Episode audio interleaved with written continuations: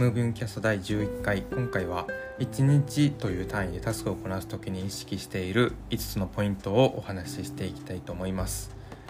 えー、僕はタスク管理ツールを開発運用している会社で働いているんですが、まあ、その影響もあり、えー、タスク管理界隈の人とこう話す機会も多かったり、まあ、自分で試行錯誤する機会も自然と、えー、増えています。でそんなえー、僕から1日という単位の中で自分が気をつけてるポイントを、えー、5つご紹介できればなと思っております、えー、リモートワークになってから縛り、え人の目がないっていうところで縛りが、まあ、なくなったと思うんですけど、まあ、それによって、え1日が乱れがちっていう人だったり、まあ、1日の生産性を高めるヒントを得たいっていう人をは何かしらお役に立てる情報を提供できるんじゃないかなと思いますので、えー、ぜひ最後までご視聴いただければ嬉しいです。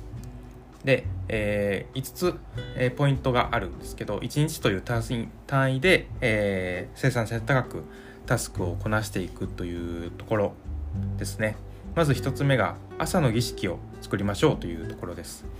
え朝の儀式を作ることで自分の中でこう一定のリズムが生まれるんですよね。まあ、自分のパフォーマンスを最大に発揮できるように朝の儀式をこう組み上げていく積み立てていくみたいなイメージを持ってもらうといいかもしれません。で僕は実際にどんなこう儀式を行ってるかというと、まあ、儀式っていうとこう大げさなんですけどルーティンって言い換えてもらうと分かりやすいと思います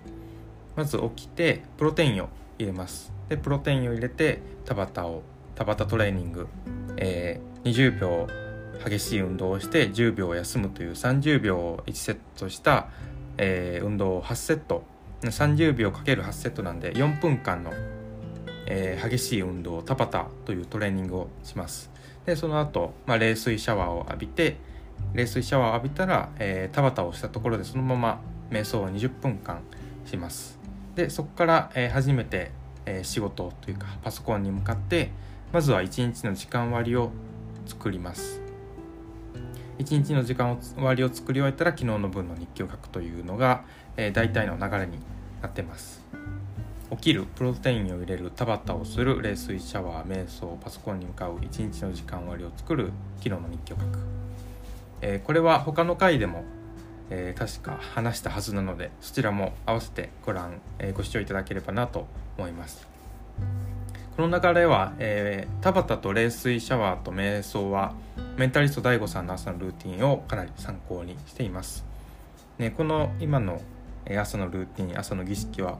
かなり定着してきてパソコンに向かう時になると結構すがすがしい気持ちで、えー、一日を始められるように今はなっています。で、えー、1日という単位でタスクをこなす時に意識しているポイント。2つ目、えー、これが1日の時間割を最初に作るというポイントです、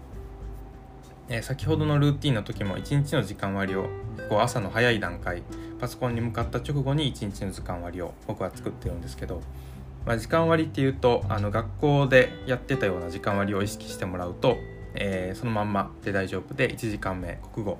2時間目英語3時間目数学みたいな感じの時間割をまんま意識してもらえれば大丈夫です。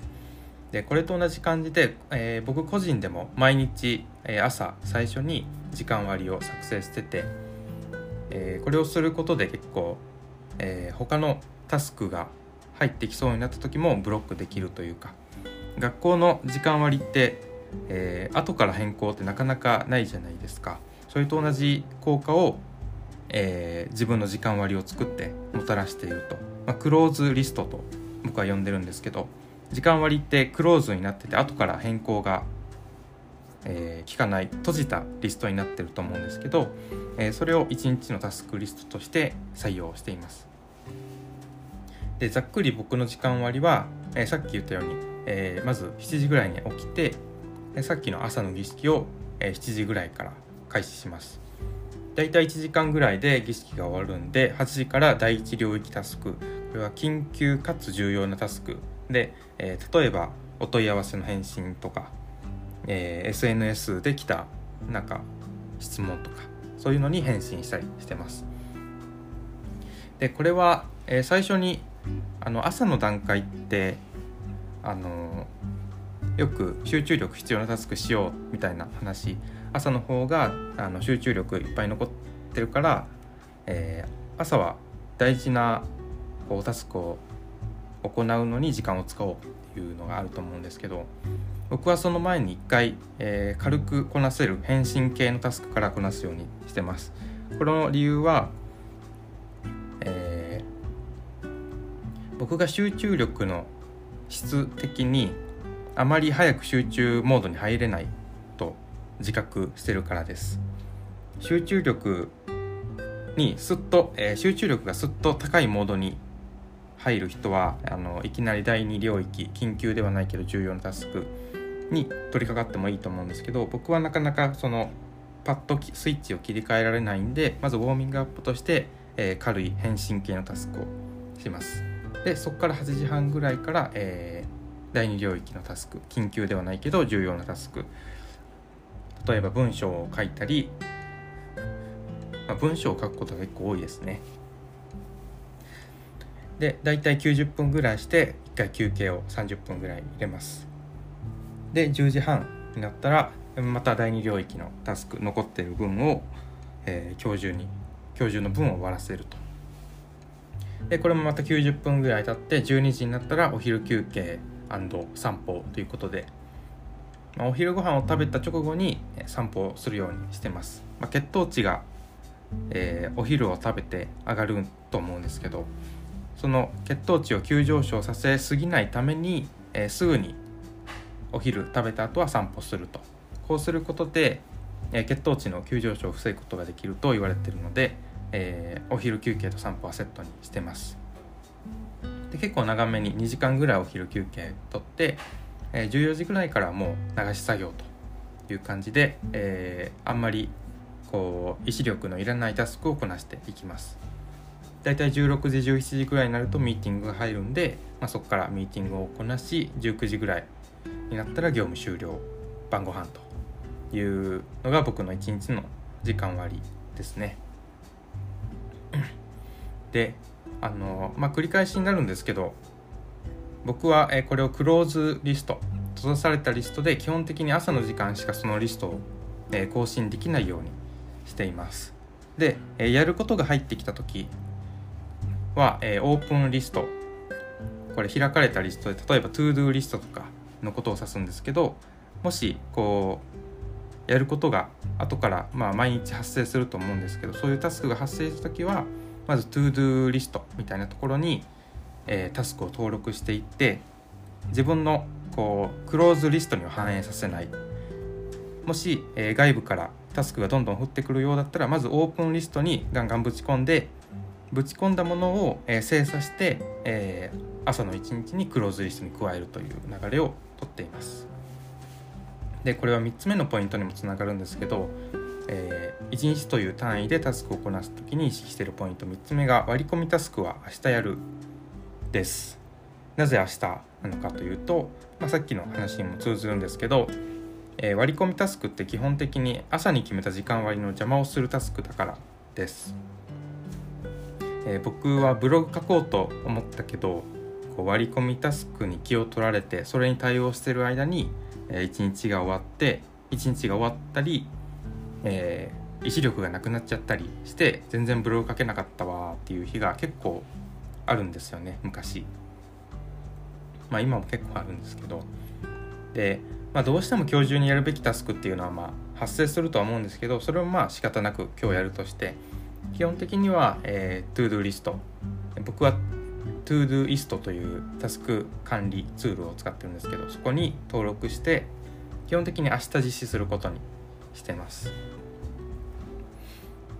えーまあ、外部からこうバンバンタスクが発生したとしてもそのこう外部環境に左右されずに自分でコントロールできるように、えー、今日一日のクローズリスト今日一日のタスクリストを自分でコントロールするというところが結構肝かなと思ってます。えそれをしっかり守ることで第2領域緊急ではないけど重要なタスクに、えしっかり取り掛かることができるという感じですね。で僕の経験上こう、まあ、めちゃめちゃ急ぎのタスクは別なんですけどあの今日中に返信しなかったからといって破壊的なダメージを受けたことはまだ、えー、ないのでこの辺は明日やるっていう運用で割と回ってるところかなと思います。はい。で1日という単位でタスクをこなす時に意識しているポイント4つ目が時間帯ごとに行うタスクの種類を分けるということです。朝の方が意志力たくさん残ってるから集中力高いっていうのはさっきもお話ししたんですけどまあ、僕も自分、えー、その法則にのっとって朝に第二領域緊急ではないけど重要なタスクをこなすようにしていますで集中力が切れるであろう夕方とかはミーティングとか、まあ、単純作業流し作業で OK なものをこなしていきます。ミーティングってあの僕は集中してないわけではないと、まあ、自負してるんですけれどもミーティングだと自動的に集中できるじゃないですか。人との会話とかってあんまりこう集中力いらないというか勝手に集中しちゃうものだと思うんでそれを、えー、集中力が切れてる時間に入れると、えー、割とずっと生産性高く入れるかなと思っています。まあその朝に第二領域のタスクをこなすようにしてるって言ったんですけどもちろんえー、先ほどの話もあったようにウォーミングアップとしてその前にこう返信系のタスクを入れたりするのも、えー、やってます、まあ、これは人それぞれで例えば集中力をこうパッと切り替えて早く深く集中できる人はあのいきなり第二領域のタスクやってもいいと思うんですけど僕はそうじゃないんでまずウォーミングアップとして、えー、軽いタスクを入れるようにしてます。で1日という単位でタスクをこなす時に意識しているポイント。最後が早く寝るですね。あの1日の時間割を軽く紹介したんですけどまあやっぱ午前中が勝負。結構第二領域とかがのタスクが入ってるのは午前中なんでできるだけ早起きをしたいんですよね。